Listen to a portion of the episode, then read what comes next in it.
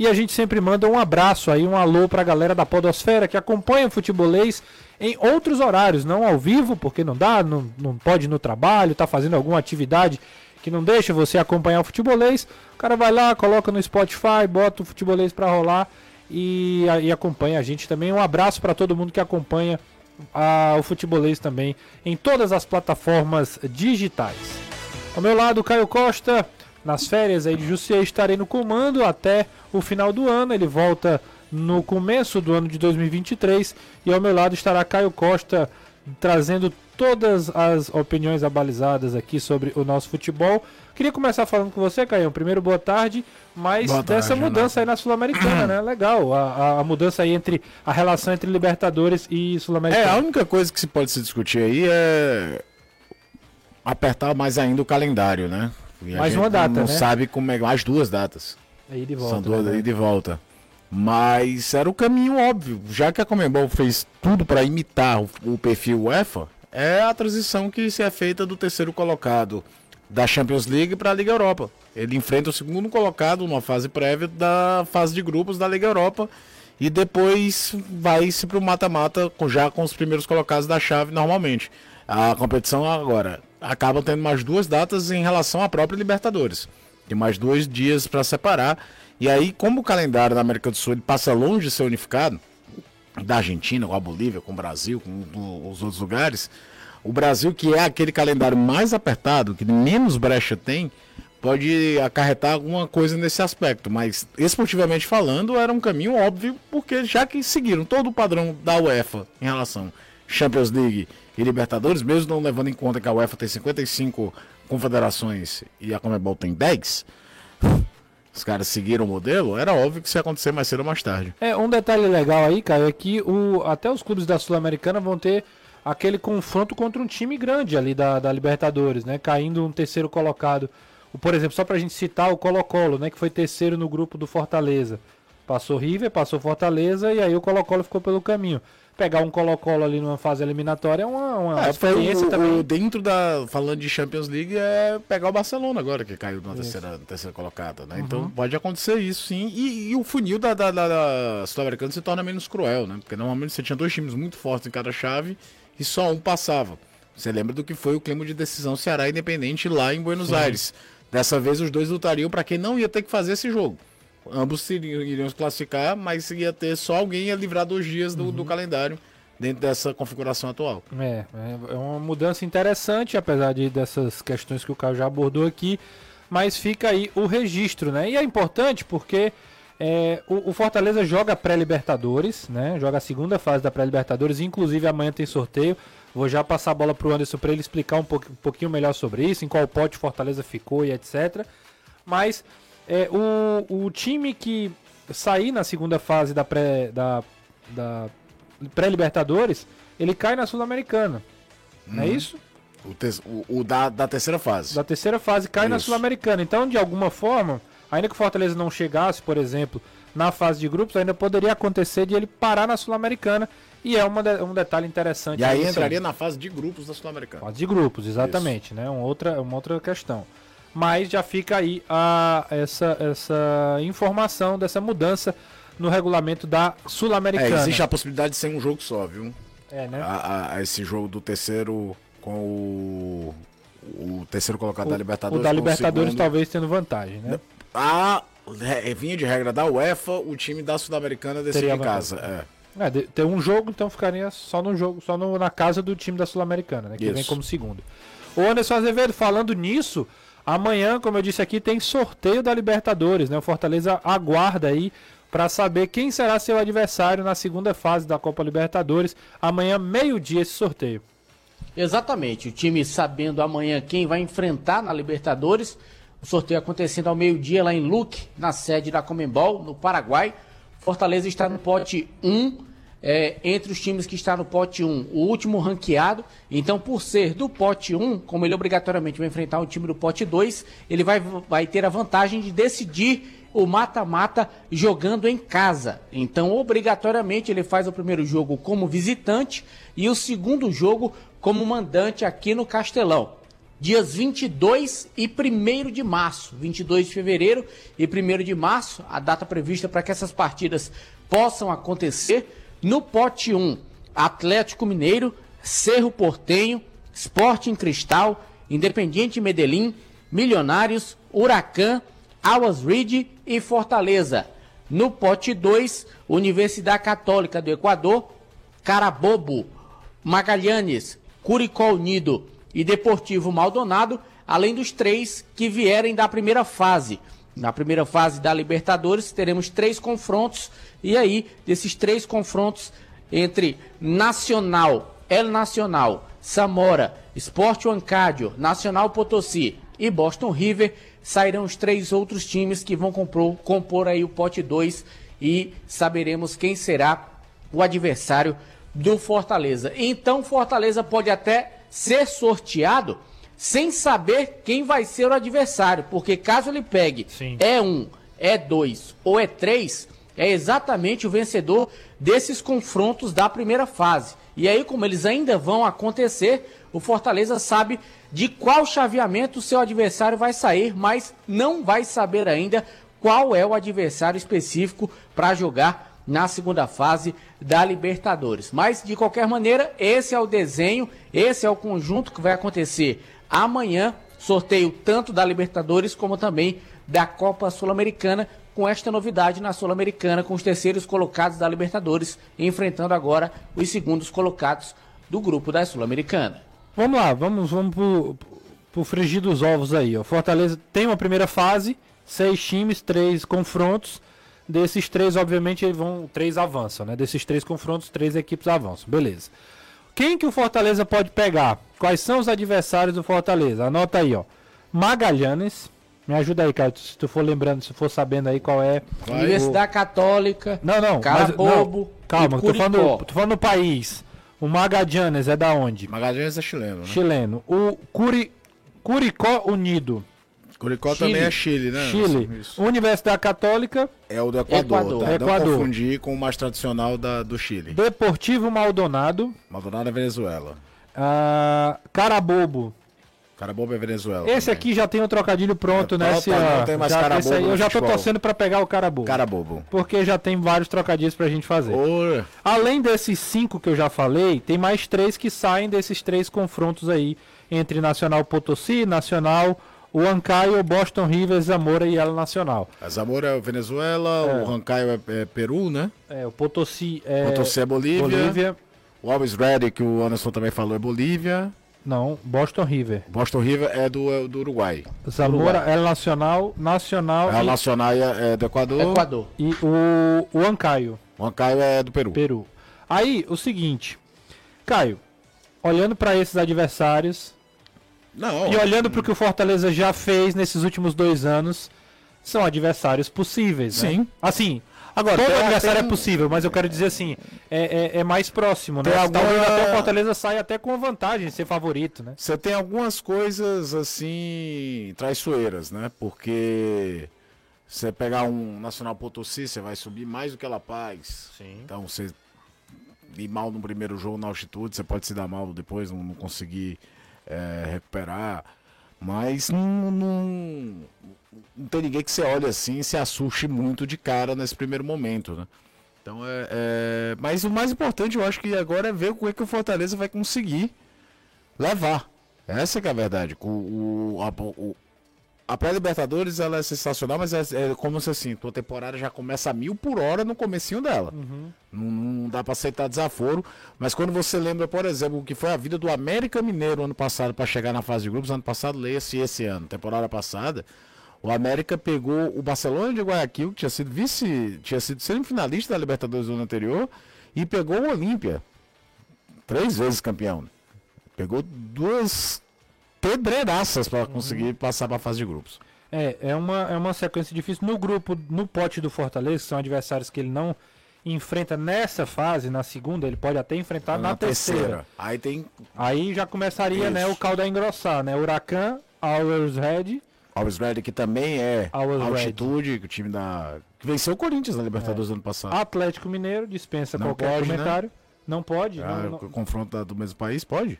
É, Acho que boa- não pode, não. Boa pergunta. Independiente Medellín, Esse da Colômbia, Milionários, respeito também. Foi campeão é, colombiano Cerro recentemente. Portenho e Sporting Cristal. Esporte Cristal treinado pelo glorioso Thiago Thiago Nunes. É, verdade. Outro, eu acho que já na fase de grupos tem o Bolívar, né? O Bolívar entrou na Libertadores Isso. e aí é comandado pelo Zago, né? Não, o Zago saiu. Tava até na época a especulação que ele poderia vir pelo Bahia por conta da história do, do Grupo City. Ah, verdade. O Zago saiu do, do, do Bolívar.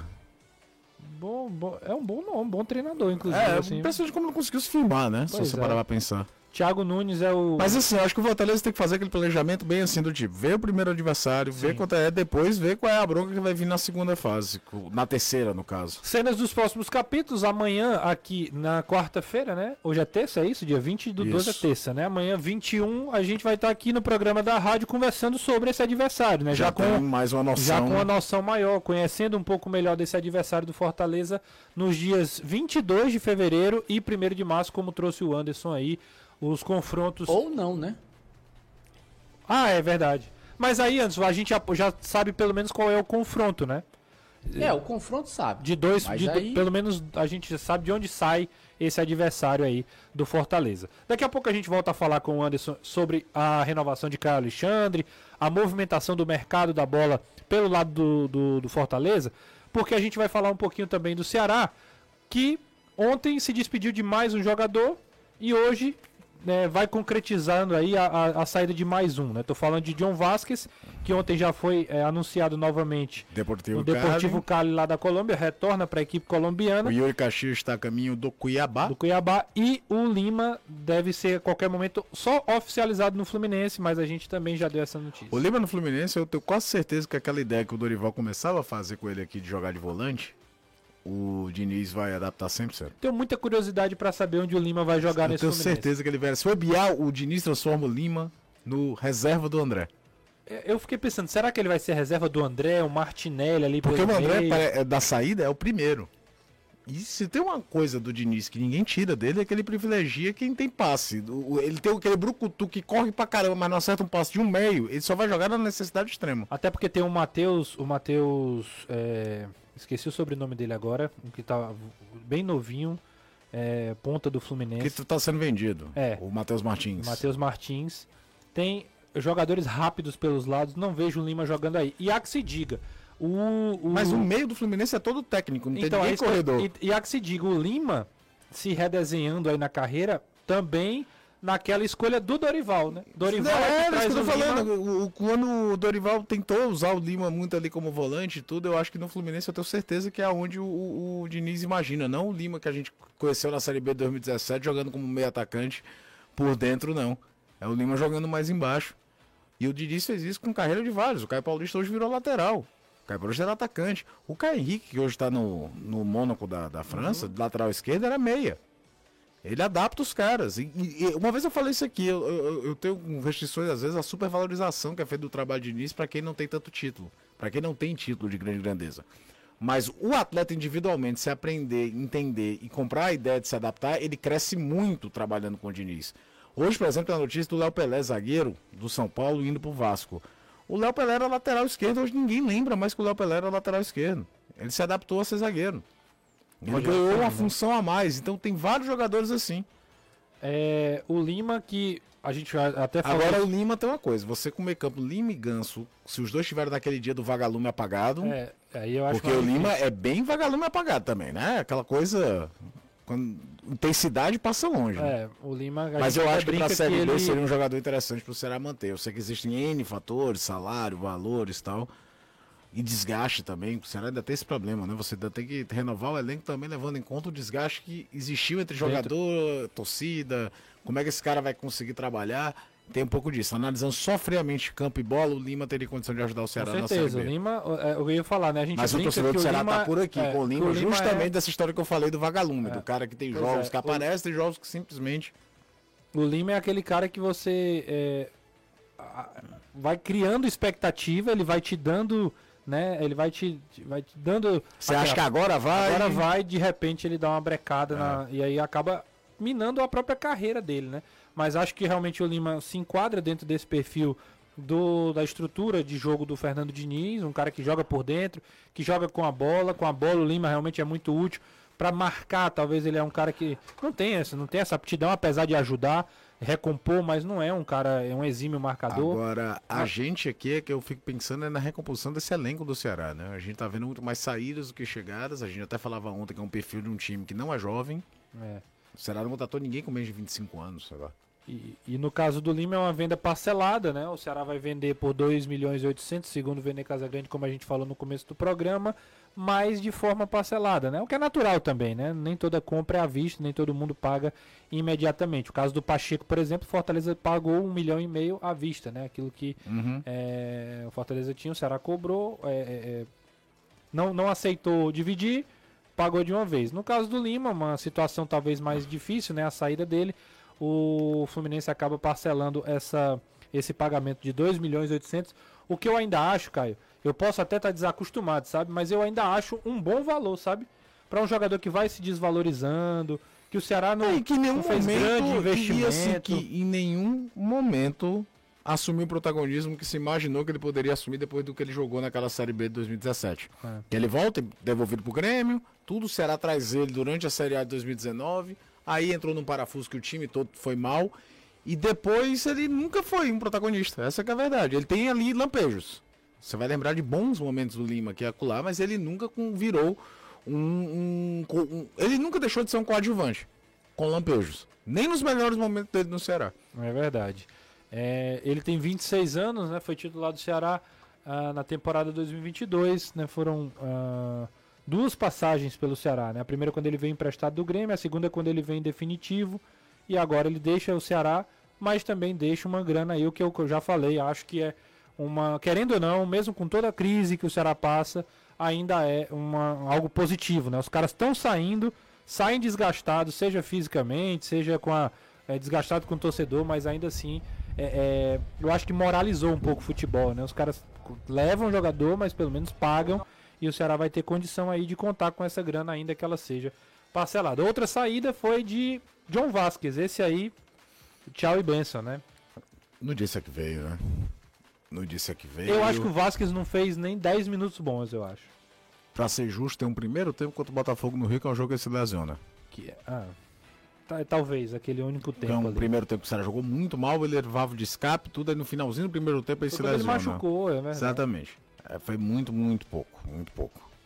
E, E aí entra daquilo que a gente falou muito pa- é, durante a temporada, né? É, o Ceará só fez quatro reforços. O Ceará Na janela, né? trouxe quatro jogadores. E o que teve mais presente em campo foi a contratação emergencial. Foi o Jô. O Rigonato não conseguiu ficar em forma, não conseguiu ficar inteiro. Entrava se contundido, depois não conseguia fazer 90 minutos. O João Vasquez foi uma grande decepção. O Cacheiro, o Guilherme Cacheiro, é uma grande interrogação. Porque eu nem acho que ele tenha ido tão mal quando jogou e depois simplesmente sumiu. A última lembrança que você tem do Caxilha é o gol que ele faz contra o São Paulo na Sul-Americana. Depois o cara simplesmente evaporou. é. Evaporou. E o Jô. Então entra num balaio de gato todo nesse aí. O Vasco foi um daqueles que menos entregaram pro Ceará. Já voltou para a equipe do Deportivo Cali, deixa zero saudade. E ainda teve aquele detalhe, né? Não pôde ser inscrito na Sul-Americana, né? Pois é, Porque tinha essa- sido inscrito pelo Deportivo Cali, não chegou, entrou em campo e não pôde reforçar o Ceará na Sul-Americana. É isso aí. Enquanto a gente tá falando, tem as imagens aí do John Vasquez, ah, o jogador pelo Ceará. Mais um daqueles estrangeiros, cara, também que é, é, entra na, na lista das contratações internacionais que não deram certo, né? Também mais um, Sim. é, mais uma aposta que acabou não vingando. É isso, aí não, não, não, não, não- entregou, não, não- disse que veio, acabou entrando na barca furada toda que o time virou no segundo turno do brasileiro e tá tentando o caminho de volta pra casa. É, volta pro Deportivo Cali, ele que é, é, tem 27 anos, né? Um jogador que chegou com muita expectativa de ser um velocista, com muita força física para jogar como um ponta, mas de fato realmente é um, é um daqueles jogadores que não agregou, mais um do setor ofensivo do Ceará que em 2022 não agregou. E para completar esse time, das três saídas, para a gente falar do Ceará nesse, nesse primeiro bloco, é Yuri Castilho, né? Mais um jogador que já estava claro que não ia permanecer e que vai encontrando um destino para a temporada 2023. E aí, para mim, o mais assustador é que o Yuri Castilho consegue de novo se recolocar numa Série A do Campeonato Brasileiro. Porque, beleza, é o Cuiabá, mas o Cuiabá faz Tá investimento. divisão, né? O Cuiabá tem é, né, jogadores de nome, ainda que mais velhos, mas o Cuiabá leva um jogador que em nenhum momento da passagem dele pelo Ceará chegou a, a ser um cara é, é, muito importante. Talvez ali dois, três jogos em um determinado momento, né? Ele entrou, ajudou, mas não conseguiu se firmar e ainda assim vai pro Cuiabá. É pra você ver que é, ganhar o selo Série A abre o mercado pro rapaz, né? Ele teve em Portugal, aí teve no CSA, faz um bom momento, o Ceará atrás. E. Vem cá, ele foi utilizado mesmo pelo Marquinhos Santos, lembra?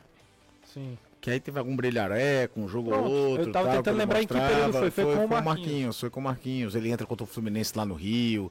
Ele entra no jogo que a gente tá vendo no YouTube aí, Ceará e Inter. Ele faz até um gol que foi anulado pelo VAR nesse jogo contra o Inter.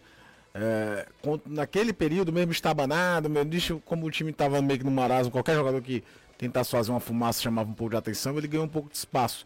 Mas depois acabou entrando na vala comum. Agora é aquilo, né, que a gente falou muito aqui. O Ceará tinha deficiência na formação de elenco, mas não era de todo ruim. Se fosse todo ruim, os caras não tinham todo mundo no mercado dentro da Série A. Todo mundo que tá saindo, tá saindo pra jogar a Série A. É, é, um- é outro detalhe também bastante interessante. É, falando em jogador que saiu, que tem mercado aí, é, hoje o Messias foi apresentado oficialmente lá no Santos, né, cara? E aí ele foi perguntado, indagado sobre uma possível desconfiança do torcedor por ele estar vindo de um time que acabou sendo rebaixado, né? E ele entendeu, disse que era natural essa desconfiança de estar tá vindo de um time rebaixado. Criou-se uma polêmica aí. Acho até que foram injustos no, no, nos prints que fizeram. O Messias não falou exatamente o que colocaram aí. Uhum. O Messias falou que entendia a desconfiança dele estar vindo de um time que foi rebaixado. Eu acho que também não é. Isso aí não é nenhum demérito, faz parte da. da É, do e né? torcedor, às vezes, do lugar, eu vi de muita gente do Santos, de, da torcida do Santos, era de novo trazer do Ceará, né? Se você analisar friamente, depois de muitos anos, o Santos, nas últimas temporadas, veio do Ceará quatro vezes. Ah, Everson, Felipe Jonathan, Messias e agora o Mendonça. E o Felipe Jonathan é muito contestado lá. O Santos segura a onda porque sabe que é um jogador jovem, com potencial, e aí tem tem a valorização e tal. A gente viu até um pouco da novela que foi o Fortaleza tentando a contratação dele. Mas o Felipe Jonathan passa longe de gozar de um grande prestígio com a torcida do Santos. E aí entra também Noves fora o Messias, que eu acho que é um zagueiro que é meio supervalorizado, sempre falei isso aqui, é um, é um rebatedor, um jogador que hoje que você precisa ter um zagueiro com, com saída de bola melhor, não entrega. Tem um quesinho de preconceito com o CEP de onde ele vem. Se ele é rebaixado pelo Botafogo, não tinha essa pergunta. Ele foi rebaixado pelo Ceará. E aí se, se cria um. um- é, se, se o cara sai do Fortaleza, que foi o oitavo colocado na Série A, e se apresenta amanhã no Palmeiras, alguém desconfia da capacidade dele, alegando que tem menos pressão a jogar no Fortaleza. Isso o pessoal lá de baixo ainda tem muito preconceito com quem se destaca na parte aqui de cima. é, e aí, é, eu acho que até a recolocação aí, no mercado é meio você- que uma resposta para isso, né? É. Todo mundo tá entrando no mercado, todo mundo tá indo para esse time. E- é- essa saída dos jogadores do Ceará e todo mundo pegando, batendo Série A, ainda os jogadores. Porque eu não tô falando. Vou te dar um não exemplo bem claro. Você falou do Cuiabá, não né? Você falou do Cuiabá com não o tô falando do. João Ricardo, não tô falando desses caras que foram destaque em algum Você momento. falou do Cuiabá. Cuiabá pagou quanto pelo Fernando Sobral? 4 e, 4 e 400. Fernando Sobral teve a pior temporada dele desde que chegou no Exatamente isso que Ceará. eu tô dizendo. por lesões, por problema técnico, com escambau. Só que aí entram outras coisas. Como é que foram as temporadas anteriores? Os caras podem avaliar que foi uma temporada ruim em relação a outras temporadas boas. Histórico de lesão, foi só esse ano ou o resto da vida foi também? Histórico de disciplina, porque isso também é hoje é levado em conta quando você vai fazer um investimento mais alto. E aí, no geral, os clubes resolvem bancar a ideia. E no ano que tem alguns personagens novos no mercado para contratar jogador de futebol, que são as SAFs. O Bahia, por exemplo, uma coisa era o Bahia estar subindo sem uma aposta do Grupo City. Outra coisa é o Bahia subindo com a aposta do Grupo City, gastando o que vai gastando agora para montar o É time. uma outra perspectiva É outra totalmente perspectiva. O diferente. Vasco, a mesma coisa. Uma coisa era o Vasco ter subido sem ter a 777. O Vasco subiu, ele tem um outro perfil do mercado para ir O barganhar. próprio Cruzeiro, né? O Cruzeiro também com. com Mas o Cruzeiro, se você analisar com esse, está fazendo os investimentos mais eh, modestos, vamos falar. É verdade. O Cruzeiro não está indo com sede ao pote ao mercado, tanto é que a gente comentou aqui ontem que o Fortaleza levou a melhor na discussão com o Bruno Pacheco. Sim.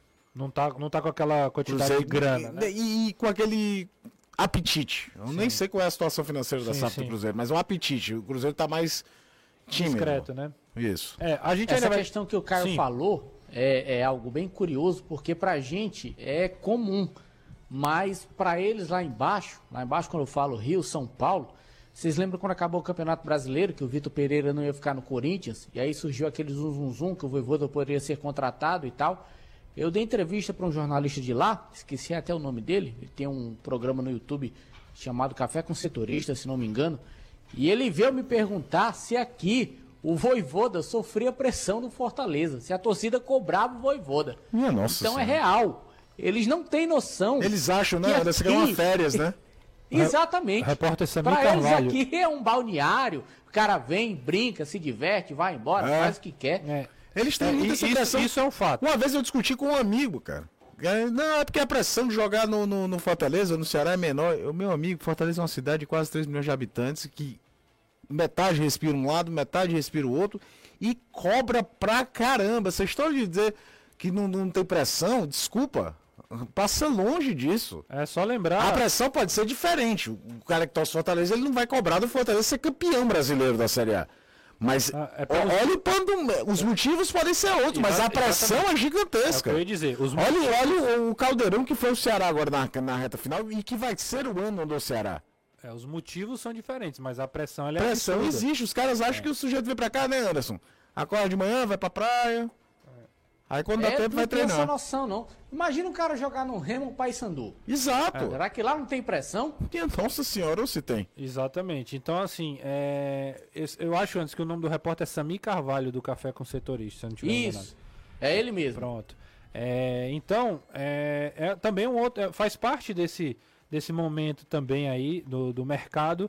Essa, essa, essa muitos- situação. Essa situação de é, a postura dos clubes e, e o tamanho dessa janela, o que representa. Né? O Fortaleza, por exemplo, sustentando jogadores, renovando com seus principais jogadores, investindo. O Ceará, mesmo sendo rebaixado, mostrando que tinha um elenco com peças que são vistas com positividade, são bem vistas pelos, pelo mercado, vide para onde é que cada um está indo. Então, realmente é mais uma resposta aí desse momento que passa o futebol cearense. Não, e outra coisa, é, esse argumento foi utilizado por muita gente para justificar o porquê que o Voivoda não topou ficar, não sair do Fortaleza. Ah, porque ele não teve coragem de assumir um desafio. Cara, existem N motivos que uma pessoa pode querer ficar do emprego que tá. E eu torço bastante para ele dar certo, até para ser. Pergunta pro também- Dorival. É verdade. Pergunta pro Dorival. Boa, boa pergunta, boa colocação antes. Para fechar o ano com chave de ouro, só com o carro dos sonhos na garagem. A Zerado tem um estoque com mais de 50 carros entre novos e seminovos esperando por você. Não importa quantas chances já passaram, o que realmente vale são as que você aproveita. Siga Zerado Autos no Instagram, arroba Zerado Autos no Instagram e fale com um dos consultores que estão sempre prontos para receber, para conversar, para tirar as dúvidas, para ajudar de maneira geral na sua aquisição. Zerado 2023, crie as suas chances. 17h32, a gente faz a nossa, nossa primeira parada. Na volta tem chegadas. Falamos de saídas. No segundo bloco a gente vai falar de possíveis chegadas. Vão, vão, a- algumas novelas vão se concretizando, outras vão surgindo. Sobre isso que a gente vai falar na volta. Acompanhe aqui o Futebolês. Futebolês faz uma rápida pausa.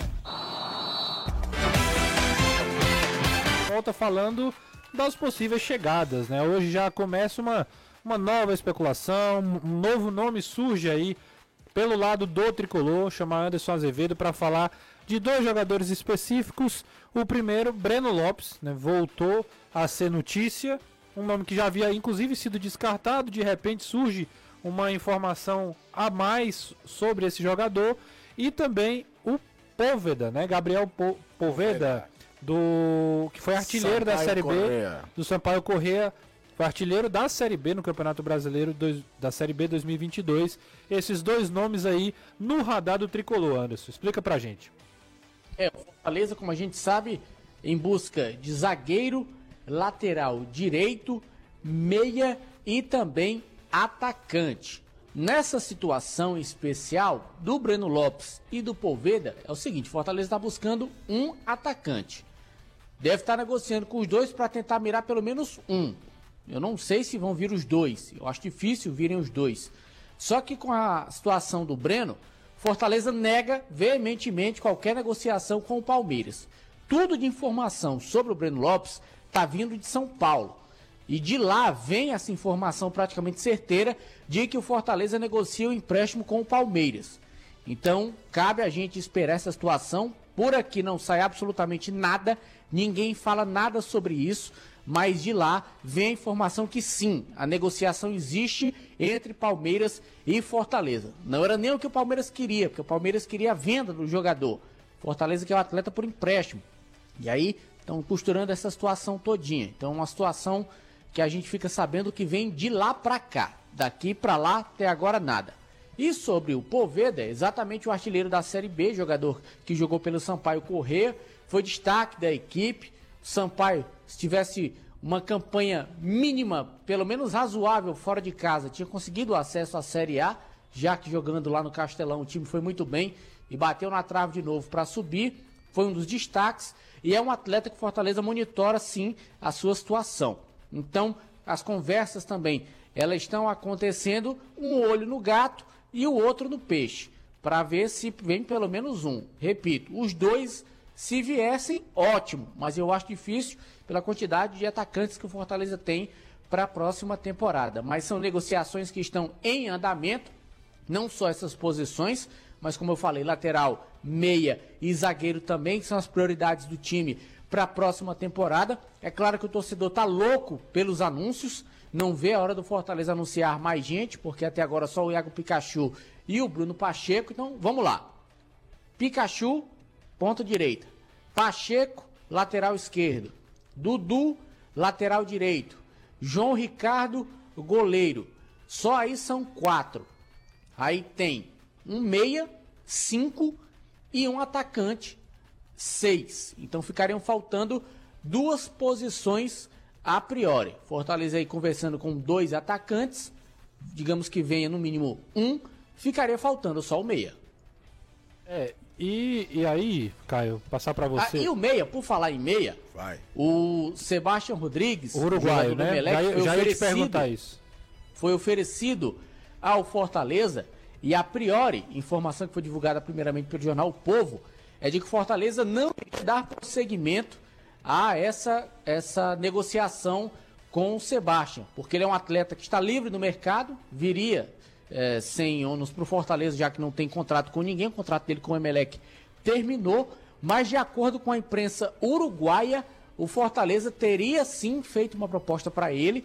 O Nacional e o Penharol, os maiores do Uruguai, estão tentando a contratação também do Sebastião, mas a proposta do Fortaleza teria chamado mais a atenção do jogador. Então também cenas para os próximos capítulos. Então alguns nomes aí para a gente conversar, Caio. Primeiro, é, eu, eu não vou nem falar do Breno, que a gente já falou dele, tá? Sim. A gente já falou dele nos últimos programas.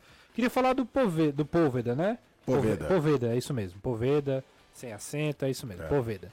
É, eu acho um, um nome. Acho um nome talvez bem não interessante. Seja, talvez não seja o cara da. Rapaz, vamos trazer um cara aqui para ser o camisa 9 do ano. Até que o Fortaleza já tem alguns nomes ali.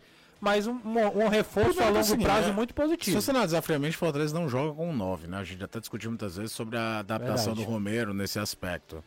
E se jogar, tem o Galhardo, que hoje é um atacante. É, no, ninguém pensa mais no Galhardo naquele meio atrás do atacante, aquele cara que joga na faixa central. Hoje ele joga de atacante, se adaptou. É um caminho que virou de muito jogador de meio de campo, né? Acho que talvez o mais bem sucedido que me vem à cabeça se chama Diego Souza. Sim. O Diego Souza começou lá atrás como volante, virou terceiro homem de meio, depois tal, hoje é centroavante. Isso. É, que é um caminho que muitos jogadores vão adotando ao longo da carreira. Então acho que o Galhardo pensa nisso aí. Eu acho que o seguinte, Fortaleza tem estadual, Copa do Nordeste, Libertadores, Copa do Brasil, Brasileiro. É, um estadual que sempre é diminuído tal, mas é uma chance de um pentacampeonato. Uma Copa do Nordeste, você conseguiu um biconsecutivo que ninguém conseguiu nesse novo formato. Desde que 2013 que voltou, ninguém conseguiu bater dois títulos consecutivos da Copa do Nordeste e conseguir ganhar um terceiro de Copa do Nordeste, né? Ultrapassar o maior rival nesse aspecto, o Ceará tem dois, o Fortaleza tem dois. Então olha o peso que a Copa do Nordeste pode ter. Sim. 38 rodadas do Brasileiro, uma Libertadores para jogar. Além da Copa do Brasil, que você vem de dois anos ficando pelo menos entre os oito primeiros. Então, você vai fazer 60, 70 jogos na temporada, se tudo der muito certo. Então tem que ter opção. E você não vai conseguir sair contratando só nome de peso para todas as situações. Acho que é um, um nome interessante. É... As poucas vezes que eu vi jogando no Sampaio Correia me agradou, porque não é um cara que fica só presidente da área, circula de forma interessante, mas vi, sei lá, quatro jogos do Sampaio, eu não tenho como fazer uma radiografia completa de todas as características dele.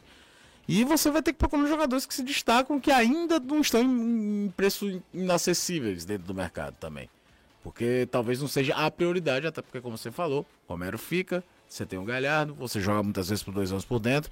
E a gente tem que prestar atenção também em algumas movimentações. Muita gente quer jogador do Fortaleza. A gente sabe que, por exemplo, teve gente querendo o Robson. Robson não é nenhum craque, mas se sai, diminui folha de salário, você precisa de uma Sim. reposição para girar elenco. Então passa muito por aí também. É, e tem muita lesão, tem muito cartão. Então, uma hora você vai precisar de um cara. Às vezes a gente se esquece, o torcedor se esquece que o Fortaleza tem a pior logística da Série A agora. É verdade. Porque não tem nem mais o Ceará para dividir a, a pior logística. A pior logística agora da Série A é O dele. lugar mais próximo que ele vai jogar na Série A é Salvador, né? É. É, são nomes. E aí, por, por fim, é. São 19 viagens, não são mais 18. Já É. começa daí. Por fim, uma. Eu co- confesso que eu né, não, não conheço tanto Sebastião Rodrigues, uruguaio, não, não acompanhei tanto no Emelec. Até me sinto. Né, não tenho como falar dele. Mas é um jogador, mais um ali na. É o Cifec trabalhando, né? Mais de olho na, no mercado. É, e eu vou te falar uma coisa. Internacional. de- depois do ano passado, principalmente, por exemplo, de Lucas Sacha, tem que dar um crédito ao trabalho dos caras, né? Sim.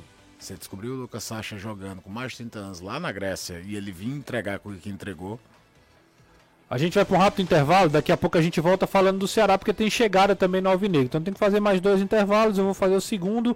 E aí na volta a gente fala da- das possíveis chegadas no Alvinegro aí, próximas de serem anunciadas. O goleiro Aguilar, tem Vitor Gabriel e tem mais gente surgindo aí.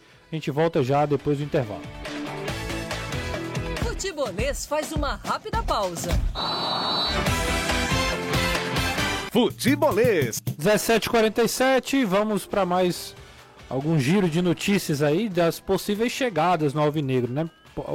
Uma possível, duas já o futebolês já trazendo como acertos que o Ceará deve anunciar em breve. É, Aguilar, goleiro paraguaio, a gente já falou dele também, 34 anos, pedido do Morínigo, vem aí do Olímpia. E Vitor Gabriel, atacante de 22 anos, estava emprestado pelo Flamengo ao Juventude na temporada passada, viria para ser mais um jogador, é, vem para ser mais um jogador ali a, ajudar o setor ofensivo do Ceará. né? Fez poucos gols em 2022, teria um desafio aí para 2023. E surge, Caio, um novo nome, que é o do Luvanor. Luvanor Era do Cruzeiro. Tava né? no Cruzeiro, é, jogou muito tempo nos Emirados Árabes, é, tem até residência fixa em Dubai, por exemplo, jogou seis anos Deve por estar lá. mal de grana, né? Não deve, dinheiro não é problema para ele, mas é mais um jogador ofensivo, um atacante que o Ceará olha para o mercado, vê a possibilidade, um jogador Até que porque a idade é, é boa, é, não, é, não é aquele cara que vem como um, um medalhão e também não é um garoto, como é o próprio Vitor Gabriel é. O que, é que você acha da contratação, Eu da possível seguinte, né, contratação O de Ceará precisa de fato. O Ceará tá numa reconstrução de equipe. É até complicado a gente falar hoje qual é o setor mais carente do Ceará. Essa que é a grande verdade. Mas é, é, foram dois anos sem ter um homem gol para chamar de seu, né? Até em 2021. dois? Não, até porque por 2020, da temporada 2020, o Vina assumiu esse protagonismo. O Vina marcou muitos gols. É, 2021, pra você ter uma ideia, o Vina que não fez metade do ano que fez em 2020, ainda terminou a temporada como artilheiro do Ceará na temporada. Então é, é- é muito tempo sem ter alguém com poder de definição, situação ativa, e também jogou muito tempo na Moldávia, né? É, ele é até naturalizado. Jogou na Moldávia também. Não é um centroavante. Centroavante é o próprio Vitor Gabriel, que, tá, que teve até números mais modestos do que do Luvanu na última temporada. Fez Mas o- 31 jogos, 7 gols e 2 O assistências. Vitor Gabriel é sim homem de área, jogador de força, jogador para combate e tudo. O, o Ceará é uma grande incógnita para mim ainda em formação de elenco, até porque a gente não sabe quem tá aqui e quem vai ficar ainda. Se o Vina vai ficar, se o Vina ficar querendo bola, é um nível técnico. É, é- é um jogador É que você um- não despreza para jogar a Série B de jeito nenhum.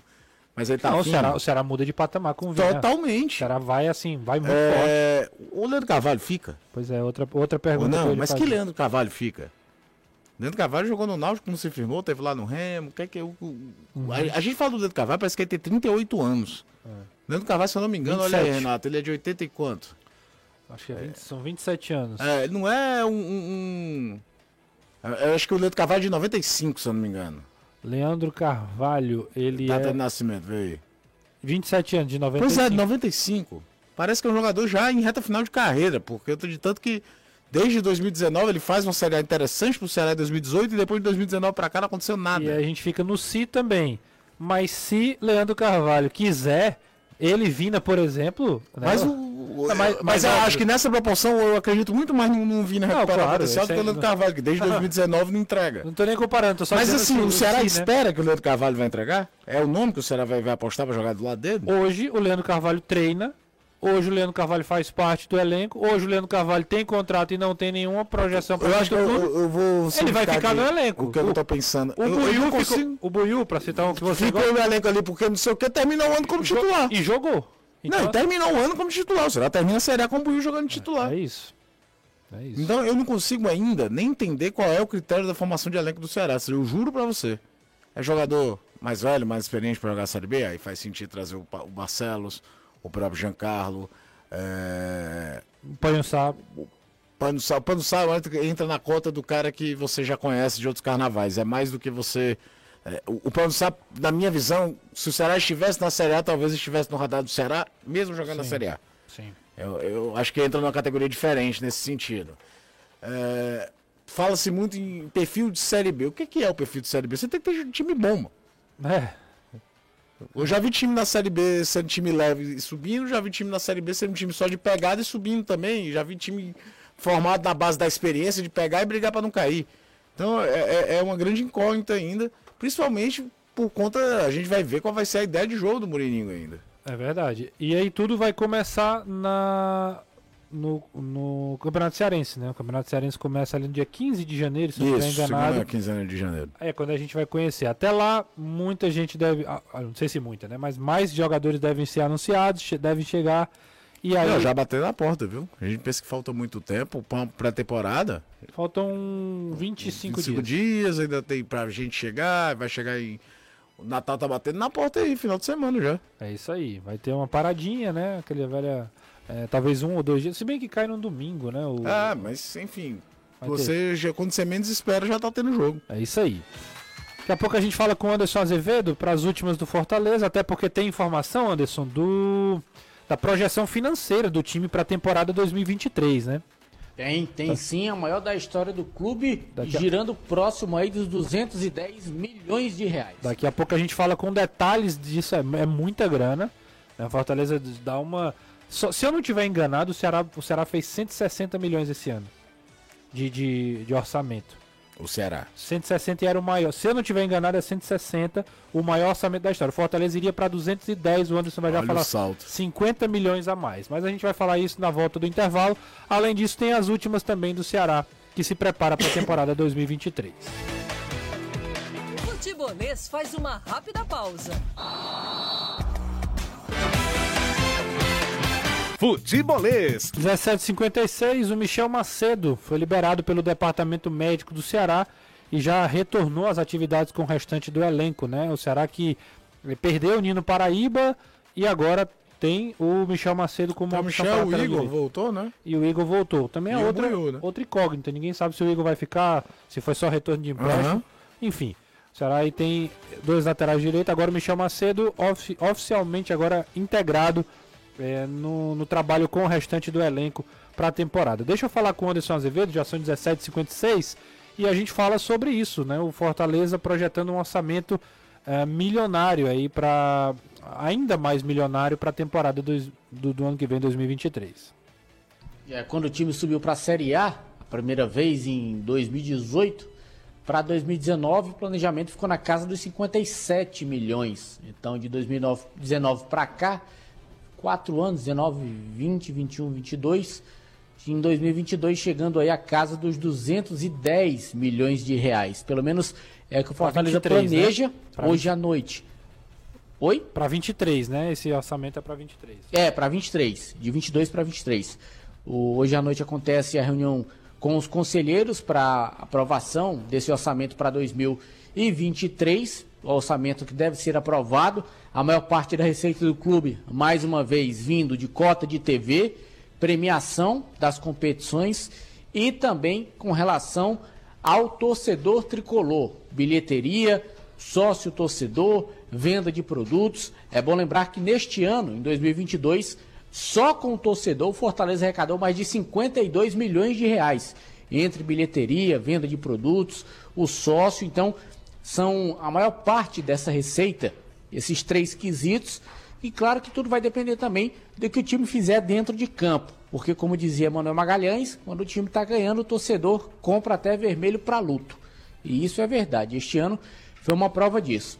Então, 210 milhões, aproximadamente entre 208 e 210. Esse valor, claro que pode variar um pouquinho também de acordo com o que Fortaleza for fazer nas competições, principalmente nessas eliminatórias e em que a premiação depende do avanço dele, por exemplo, a Libertadores, se chegar na fase de grupos, a Copa do Brasil, se ele for conseguindo avançar de fase, esse valor, claro, vai chegando no que o clube quer ou pode até ser ultrapassado. Mas, a priori, essa é a faixa de planejamento que Fortaleza tem para 2023 no quesito financeiro. Um baita orçamento, né, Caio? Um baita Espetacular, orçamento. que E aí isso. a gente vai, obviamente, ao- aos poucos conversando aí do- desse investimento que vai se transformar em contratações e melhorias e etc. Sim. A gente vai conversando ao, ao longo da semana. Um abraço pra você. viu? Valeu, meu querido. A gente encerra o futebolês. Um abraço, Anderson Azevedo. Valeu, até amanhã, se Deus quiser. Se Deus quiser. O, você fica agora com o Reinaldo Azevedo, com o É da Coisa e a programação da Band News, tá bom? Um grande abraço e até amanhã. Você ouviu? Na Jangadeiro, Band News FM, Futebolês. Oferecimento: Galvão e Companhia. Soluções em transmissão.